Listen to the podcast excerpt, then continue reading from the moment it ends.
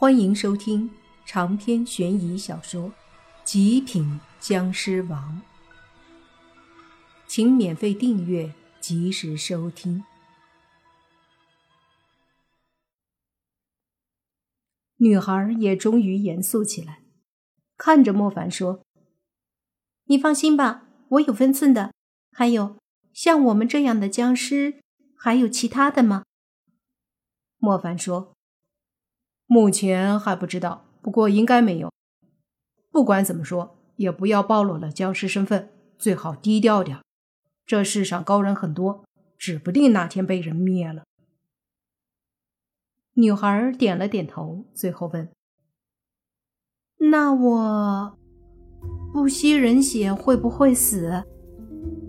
莫凡严肃的看着女孩说道：“不会。”所以一定不可以吸血，会一发不可收拾。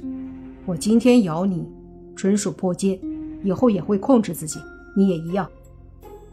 女孩点了点头，随即又说：“那你算起来是我的什么？”呃，莫凡想起了若烟，说道：“我是你主人。”啊？什么啊？什么主人？女孩顿时不干了。莫凡急忙说：“这是规矩，你是被我咬的，体内流着我的僵尸血，你得听我的，不然以后你遇到什么事或者麻烦，我可不管你。”女孩苦着脸看着莫凡，似乎很是不甘心，最后问：“那谁咬的你？”莫凡嘿嘿一笑，说道。没人咬我。至于我是怎么变僵尸的，这个你别管，说了你也不懂。好了，现在我告诉你我的名字，免得连自己主人叫什么都不知道。我叫莫凡，你叫什么？女孩闻言无奈的回答：“我叫僵尸。”莫凡一愣，随即脸一黑，说道：“我问你叫什么名字？”不是问你僵尸，女孩忙说：“我就叫僵尸啊。”莫凡有些头疼的说道：“刚刚我给你说过什么？做僵尸要低调，不要张扬，不要暴露僵尸的身份。刚说完你就给我忘了是吧？还叫僵尸？你生怕别人不知道你是僵尸？”女孩也急了，说道。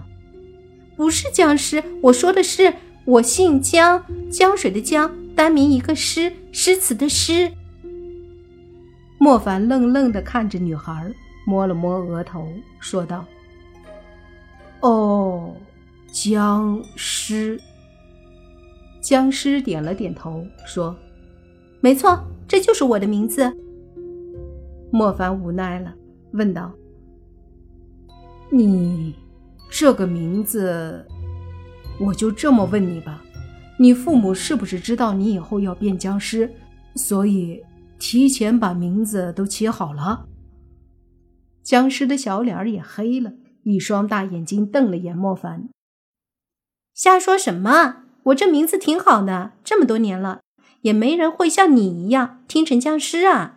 你是第一个听成僵尸的人。莫凡一脸不可思议的说道：“不可能吧？这么明显都没人发觉吗？你这些年遇到的都是智障吧？” 女孩发现和莫凡聊天能被气死，一瞪眼，嘟着小嘴不说话了。莫凡笑了笑，便说：“好了，天也不早了，我也还有事儿，就先这样吧。”另外，我住在市公安局对面的友情公寓里，有什么事或者不想活了，可以来找我。女孩怎么听这话都感觉不太对劲儿，好像在威胁她别去似的。不过她也知道莫凡的意思是不想做僵尸了就去找他，于是就点了点头。我知道了，不管怎么说，今天谢谢你，让我明白了一些东西，也救了我。以后我有什么问题，一定会去找你的，但绝对不会不想活了。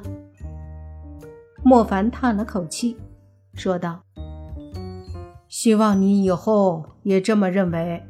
好了，你走吧。”女孩点点头，随即笑着开玩笑似的对莫凡说了声：“莫凡主人，那小女子就先行告退了。”说着，就笑着转身离开了。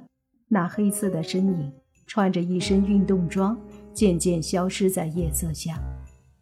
等到看不见影子了，莫凡才想起来，忘了问这个女孩的底细，比如她会一点法术，是不是什么道家门派的？还有这么晚怎么会出现在这里？但是人都已经走了，莫凡也不可能再去追，便摇了摇头。下次再问吧，反正自己随时能收回僵尸血。突然，他想到了那女孩的名字——僵尸，姓姜吗？应该不是姜家的人吧？想了想。莫凡觉得应该不是，在他的印象里，江家可没什么好东西，怎么可能教出这样一个心地还算善良的女孩？摇了摇头，莫凡回头看了眼山谷，在地上找了块石头，然后走到封印和鸣的洞口旁边，用力地刻了几个字：“这两个江家人的命，我收了。”没有留名。莫凡要的就是神秘感，让江家人猜不出是谁杀了两个江家的人。但是他们也找不到两个男人的魂魄，就算找到了尸体，尸体恐怖的死法也绝对不是人为的，所以他们不会怀疑到普通人的身上。那么山下村子里的人就不会有麻烦了。莫凡冷笑一声，随即转身对两个女尸说。好了，咱们也回去吧。两个女尸跟着莫凡一起，速度飞快的往山下而去。不大一会儿，就回到了村子里。到了祠堂后，所有人见到莫凡和两个女尸回来了，都死死的盯着他们。这次，女尸不是跳着的，而是飘着，因为尸体没有了怨煞之气，就是一具普通的尸体。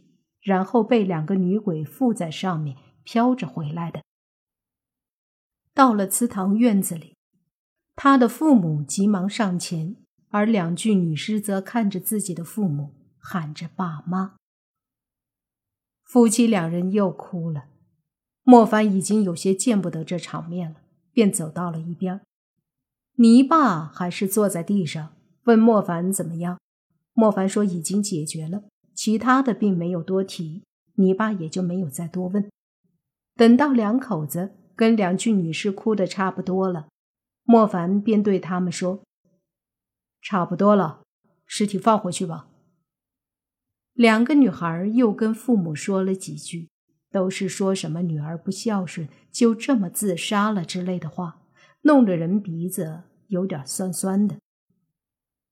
最后，两个女孩。回到祠堂里，里面的灯已经亮了，两副红棺材放在那儿，尸体直挺挺地飘进了棺材里躺好。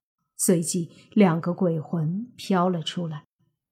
魂魄飘出来后，泥巴就坐在地上掐了个手诀，然后口里念着咒，咒语念了几遍，就见两个女孩的魂魄上有一丝丝的黑气消散。